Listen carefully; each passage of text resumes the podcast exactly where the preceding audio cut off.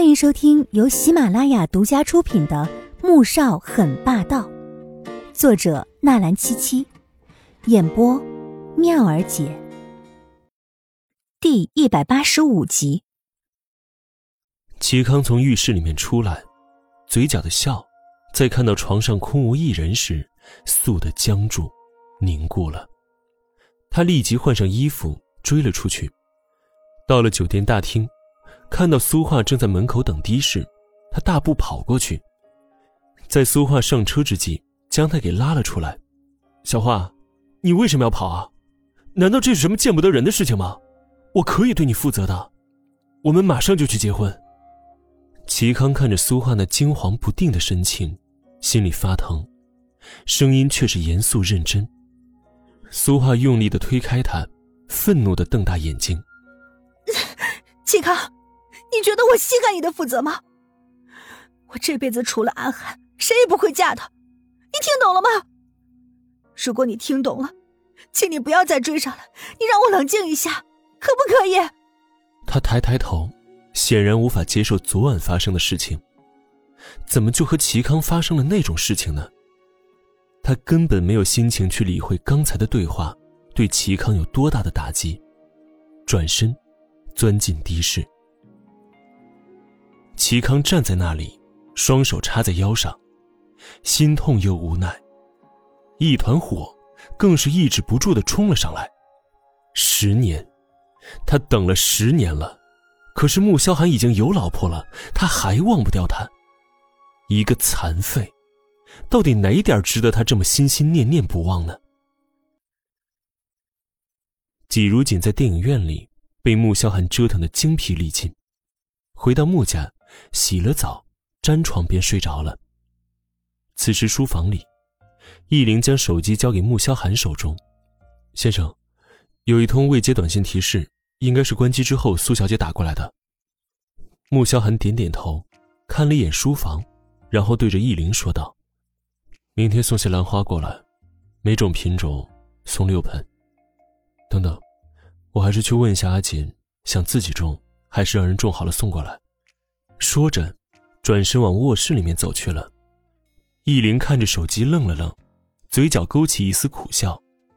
原本他想提醒一下 boss，要不要回个电话给苏小姐，现在看来是不用了，因为 boss 的心思已经完全放在夫人身上。看来折腾了这么久，这顿饭，一场电影，也终于让夫人消停了。穆萧寒走进卧室，就看到季如锦缩在被子里睡着了。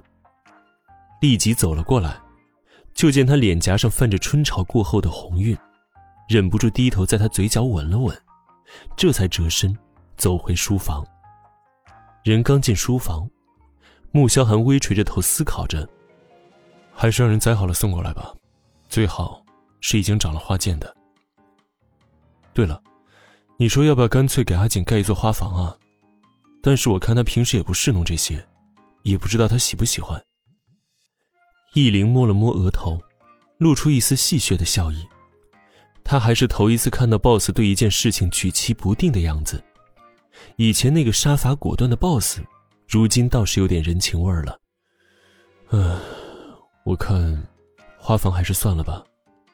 阿锦喜欢服装设计，明天把休息室改成工作室，弄几台设备。再让人送一些布料过来，这些事情先不要告诉他，到时候给他一个惊喜。花，还是按我刚才说的，每一种都送几盆过来。易灵将重点一一记下，这才想起，明天正是十五号。先生，明天。穆萧寒抬起头来，神色有些复杂，想了想，决定还是到那个石屋待上一夜。照往日安排吧。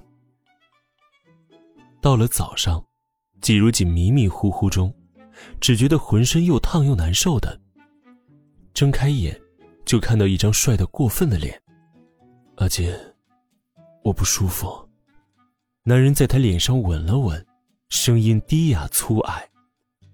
季如锦马上睁开眼，担心的问道：“啊，你怎么了？是不是生病了？”把手给我。男人说着，便抓住他的手。结果，就见男人十分痛苦的低吼了一声：“阿锦，你点的火，要负责灭掉。”我，是你让我抓的。季如锦张口结舌，他再笨，也知道自己刚刚摸到什么了。我只是让你把手给我，阿锦，你乖乖的，帮我灭火。男人滚烫的呼吸喷在他的脸上，目光深沉的，似乎可以将他吞噬一般。季如锦想说不，只是声音也没来得及发出，便瞪大眼睛，羞愤至极。穆小寒，你混蛋！你……啊！待男人撤离时，距离上班打卡的时间只有半个小时了，而他整个人像泥一般瘫在床上，动弹不得。他真的不懂，他怎么会有这么好的体力呢？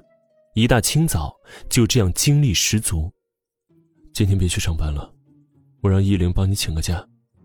男人有些心疼她，刚才可劲的折腾，着实把她累坏了。找什么理由啊？我这个月病假都请好几回了。季如锦连动也不愿意动一下，声音有一种慵懒的娇媚，软软的，十分好听。穆萧寒看着她这副猫儿一般娇软的模样，心头一动，只想将他抱在怀中，好好的亲热一番。就说：“你在家伺候总裁大人了。”说着，又扑了上去。